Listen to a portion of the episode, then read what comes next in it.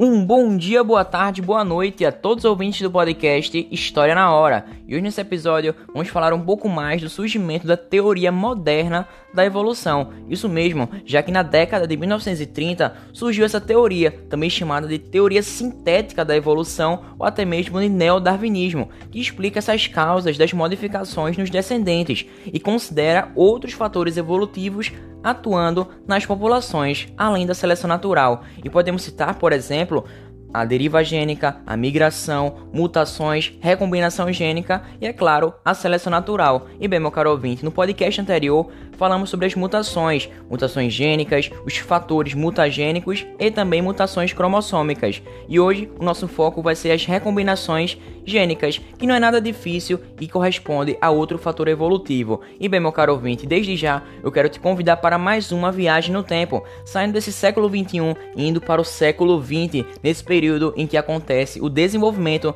dessa teoria moderna da evolução, em que a matemática vai imperar nessa área biológica. Bom, então vamos lá, sem mais delongas, vamos ao que interessa. Bom, nos organismos de reprodução sexuada, ou seja, aqueles em quem tem o um encontro do gameta masculino e do gameta feminino, acontece a mistura dos alelos de organismos parentais diferentes, isso na formação dos seus descendentes, ou seja, um fenômeno chamado de recombinação gênica. E durante esse processo é permitido que esses alelos se organizem em novos arranjos nos seus descendentes, sobre os quais a seleção natural vai agir. E durante a produção de células reprodutivas, ou seja, aquelas células que vão passar as características genéticas adiante nos organismos eucarióticos, o que é um organismo eucariótico? É aquele que possui uma célula em que o material genético é revestido pela carioteca, uma membrana que protege ainda mais esse material genético, deixando mais organizadinho lá dentro da célula. E bem,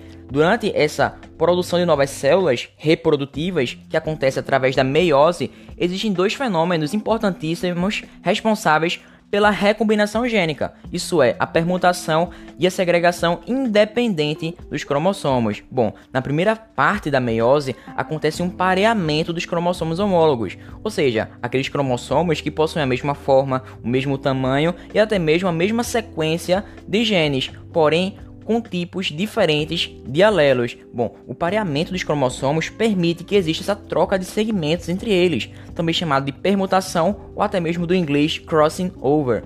E bem, um cromossomo paterno troca segmentos com um cromossomo homólogo materno, originando um cromossomo novo com uma combinação diferente de genes. E bem, outro fator marcante durante a meiose é a segregação independente dos cromossomos. E nesse processo, os cromossomos homólogos são separados um do outro na divisão celular. E entre os pares, esse fenômeno é independente, ou seja, é um processo que garante variabilidade genética e mais chances ainda de uma espécie se perpetuar. Mas bem, agora citando um pouco mais da seleção natural, ela diz respeito a essa capacidade de sobrevivência dos organismos, envolvendo adaptações que permitem que ele obtenha alimento, defenda-se de predadores ou até mesmo consiga sobreviver nas condições adversas. E através dessas adaptações acontece o aumento justamente das chances do organismo sobreviver até ter uma idade reprodutiva e passar as suas características, suas informações genéticas adiante. E bem, meu caro ouvinte, a seleção natural é o processo que guia a evolução das espécies e consiste na reprodução diferencial dos indivíduos de uma população. E dentro dessa população, os organismos mais adaptados têm mais chances de sobreviver e gerar descendentes. E bem, meu caro ouvinte, vale ressaltar que existem diversas características nos organismos em que o fenótipo pode apresentar uma variedade de classes, como por exemplo na cor da pele, no peso ou até mesmo no tamanho dos organismos. Lembrando que o fenótipo é um termo muito utilizado na genética, que se refere a uma ou a um conjunto de características que são observáveis de um organismo que é resultante da ação dos fatores genéticos, ou seja, dos genes, e também dos fatores ambientais, ou seja, do meio em que aquele ser vivo, aquele indivíduo está presente. Bom, porém, podemos utilizar para você entender de maneira mais clara, meu caro ouvinte, o exemplo do cor da coloração dos pelos apresentados em determinada população de roedor, ou seja, essa cor pode variar do mais claro até o mais escuro, passando por cores intermediárias, ou seja, os fenótipos intermediários. E bem, se a seleção natural não atuar sobre a cor dos roedores, a frequência dos indivíduos com cada um desses fenótipos vai permanecer a mesma por diversas gerações. Porém, se ela agir sobre essas cores, ela vai favorecer uma determinada cor ou até mesmo determinadas cores. Ou seja, de maneira simples e prática, essa frequência de indivíduos com cada uma dessas classes fenotípicas vai mudar conforme o tempo. E bem, dependendo de cada uma dessas classes que vai ser preservada pelo ambiente, a seleção natural pode ser dividida em três tipos, chamada de estabilizadora, direcional e disruptiva. A estabilizadora preserva aquelas características médias, as intermediárias daquele organismo. No caso desses roedores, observa-se que vai acontecer um aumento do número de roedores com pelos de cores médias, ou seja, nem tão claro e nem tão escuro. E bem, vai existir também uma diminuição do número de roedores com pelos muito claros e muito escuros, ou seja, o que indica que essa seleção favoreceu os indivíduos de um fenótipo intermediário. Já a seleção direcional preserva a característica extrema da população, uma delas ou muito claro ou muito escuro. Bom, ela favorece os indivíduos com determinado fenótipo extremo. E bem, meu caro ouvinte, se formos observar os tipos mais palpáveis, mais visíveis no nosso cotidiano sobre esses tipos de seleção natural, a mais comum é a seleção estabilizadora, como por exemplo a que atua no peso dos recém-nascidos, ou seja, nos pequenos seres humanos. Quando os bebês nascem mais leves ou mais pesados que a média, a chance deles morrerem é muito alta do que um bebê que tem um peso que se aproxima da média. Ou seja, veja como a seleção natural está agindo nessa parte bem cotidiana da nossa vida. E bem, agora citando o outro tipo de seleção é a disruptiva ou diversificadora, que preserva ambas as características extremas da população, ou seja, favorecem os indivíduos com fenótipos extremos. No caso dos roedores, observa-se acontecer um aumento ainda maior do número de organismos com pelos de cores mais claras, ou seja, um fenótipo extremo, e também dos pelos com cores mais escuras, outro fenótipo extremo, e é claro, reduz o número de organismos com pelos de cores intermediárias. Mas bem, meu caro ouvinte, como você sabe, atualmente vivemos um contexto de grande revolução industrial muitas máquinas, desenvolvimento, velocidade das informações e bem, como que a seleção natural está presente nesse período? Bom, podemos citar o melanismo industrial, e um exemplo bem comum, bem didático dessa seleção natural acontece justamente com a mariposa, que vive em áreas industrializadas dos Estados Unidos e da Inglaterra. E essa mariposa, ela pode ter duas características muito importantes com relação às suas cores. Ou pode ser cinza clara, com pequenas manchas escuras pelo corpo, ou até mesmo mais escura, em que acontece a espécie mais melânica. E bem, estudos realizados nos últimos 160 anos nos mostram que a forma mais escura da mariposa, que é muito rara em regiões não poluídas, ela foi gradativamente se tornando mais frequentes nas áreas industrializadas. Mas por que, meu caro ouvinte? Bom, essas mariposas costumam, elas têm um hábito de repousar nas partes não expostas dos troncos das árvores, como por exemplo na região bem abaixo da ramificação e nos ramos das folhas. Estudos realizados nesses bosques poluídos e nos não poluídos mostram que as mudanças nas frequências das mariposas resultam na seleção natural realizada por pássaros predadores que procuram justamente esses animais no seu hábitat. Bom, em ambientes não poluídos, os troncos das árvores estão repletos de líquens de cor clara. Bem, isso favorece as mariposas mais claras, pois elas ficam camufladas nesse ambiente, e essa camuflagem vai dificultar justamente a atuação predatória desses pássaros. E nos ambientes poluídos, entretanto, os troncos das árvores vão ficar escuros pelo acúmulo de fuligem e pelo desaparecimento dos líquens. Isso favorece uma forma mais escura da mariposa, que fica camuflada e menos atacada pelos predadores, ou seja, nas áreas mais poluídas da Inglaterra e dos Estados Unidos, a seleção realizada pelos pássaros promoveu um aumento da frequência de mariposas escuras ao longo do tempo, ou seja, um fenômeno chamado de melanismo industrial, pois ele revela o aumento da frequência de mariposas melânicas, ou seja, que elas estão mais escuras, que está intimamente relacionado com a industrialização desses países. E bem, meu caro ouvinte, como estamos falando de atualidades, dessa parte da industrialização, desenvolvimento de novas tecnologias, uma das grandes preocupações dos cientistas para o século XXI é o aumento crescente do número de bactérias resistentes aos antibióticos disponíveis para o tratamento de diversas doenças. E bem, sabe-se que a população humana utiliza antibióticos há menos de 100 anos. E bem, como pode se explicar que em pouco tempo de utilização já existam superbactérias? Bem, a resposta é bem tranquila, é bem simples e Darwin pensou nisso. A evolução biológica. Bom, temos em mente que as bactérias assim como todos os seres vivos, são submetidos a mutações e eventualmente pode aparecer naquele ambiente uma bactéria que possui uma mutação que a torna mais resistente a certo medicamento, como por exemplo a um antibiótico penicilina.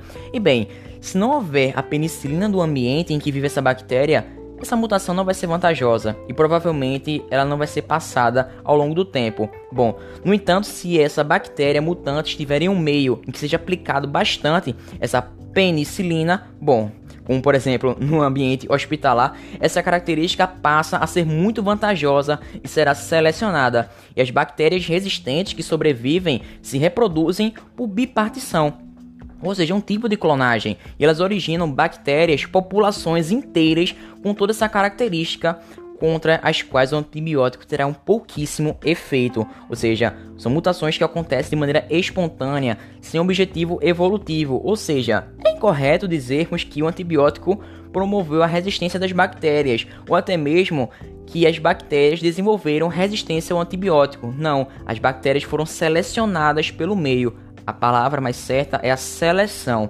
Bom, mas agora falando também da parte mais pobre dos nossos continentes, podemos citar o continente africano, em que essa seleção natural também age através da anemia falciforme e da malária. E bem, como a gente sabe, meu caro ouvinte, a anemia falciforme, ou também chamada de ciclemia, é uma doença genética causada por um alelo mutante na hemoglobina, que determina a formação de moléculas anormais de hemoglobina nas hemácias, ou seja, elas ficam com um formato de foice, falciforme. E bem, os indivíduos que têm essas cópias mutantes possuem uma anemia profunda, aqueles que possuem duas cópias mutantes, e problemas circulatórios intensos, que inclusive podem ser fatais. E bem, os indivíduos que apresentam apenas uma cópia desse alelo mutante possuem anemia mais branda, anemia mais fraca, que não atua no, em prejuízo da sobrevivência daquele indivíduo. E bem, essa doença não é tão comum em todo o planeta, porém em regiões africanas, no Oriente Médio, na Índia,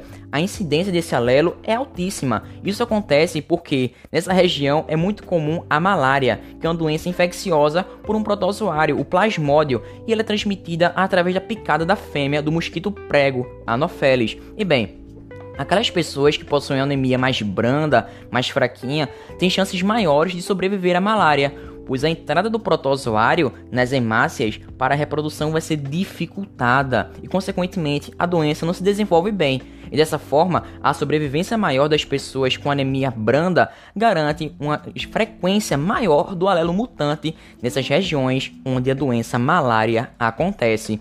E bem, meu caro ouvinte, agora modificando um pouco a minha direção argumentativa, gostaria de falar da seleção sexual, já que algumas características presentes em alguns organismos foram selecionadas não somente por serem adaptativas ao ambiente, mas também por ajudarem a conseguir parceiros sexuais. Esse processo é chamado de seleção sexual, e ela pode atuar de duas formas principais: a seleção intrasexual, também chamada de competição entre os machos, em que algumas características podem ser favorecidas, como por exemplo a força física, chifres, garras, em que apenas os machos vitoriosos conseguem se reproduzir e transmitir essas características aos seus descendentes, e a outra é chamada de seleção intersexual, também chamada de escolha de parceiro ou escolha pela fêmea, em que os machos vão competir para serem escolhidos pelas fêmeas, que vão prevalecer as características que os tornem mais atraentes, como por exemplo a construção de ninhos pelos machos, a cor das penas das aves, o canto delas